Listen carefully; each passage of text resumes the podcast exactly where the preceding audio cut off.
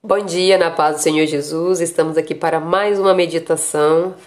É, o texto para nossa referência é Marcos 10, do versículo 46 ao 52, que diz assim: Depois foram para Jericó, e saindo ele de Jericó com seus discípulos e uma grande multidão, Bartimeu, o cego filho de Timeu, estava sentado junto ao caminho mendigando.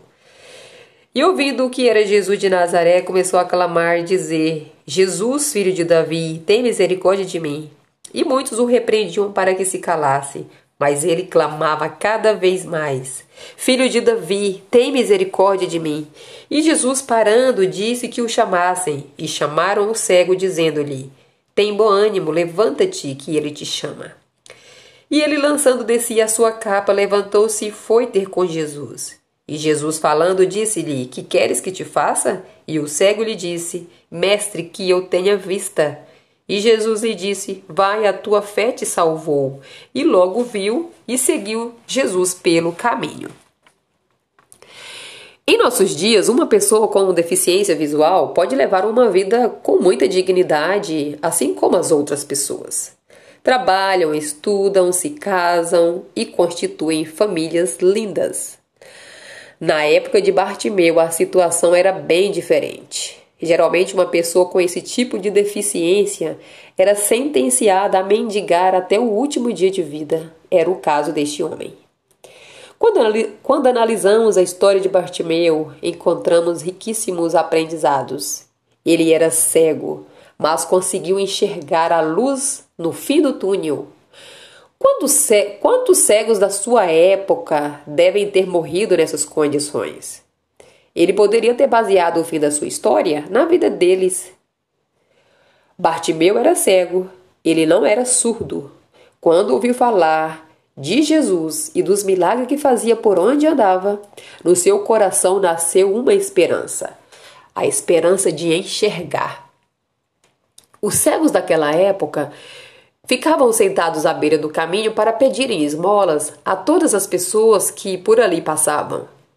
Quando ele escutou que Jesus estava passando por ali, acompanhado de uma multidão, e imediatamente o cego Bartimeu começou a clamar: Jesus, filho de Davi, tem compaixão de mim. Ele não ficou envergonhado por causa da multidão. Mesmo que essa tentou constrangê-lo, ele estava determinado. Jesus ouviu o apelo dele e pediu que as pessoas o chamassem. A multidão que tinha lhe repreendido por importunação agora teve que lhe dizer: Tem bom ânimo, levanta-te, ele te chama.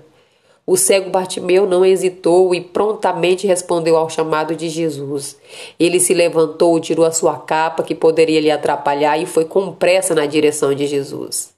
Que possamos refletir sobre a confiança que dizemos ter no Senhor.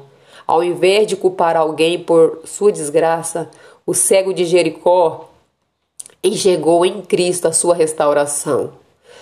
Será que estamos sendo perseverantes? A multidão tentou fazê-lo calar, mas ele não intimidou e gritou por Jesus mais alto ainda. Bartimeu foi humilde e sensato. Ele pediu para Jesus o que realmente necessitava naquele momento. Ele reconheceu que Jesus era o Filho de Deus e ele teve fé.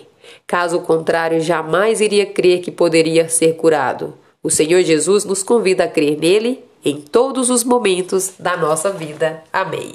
Tenha um bom dia na presença do Senhor Jesus e até amanhã.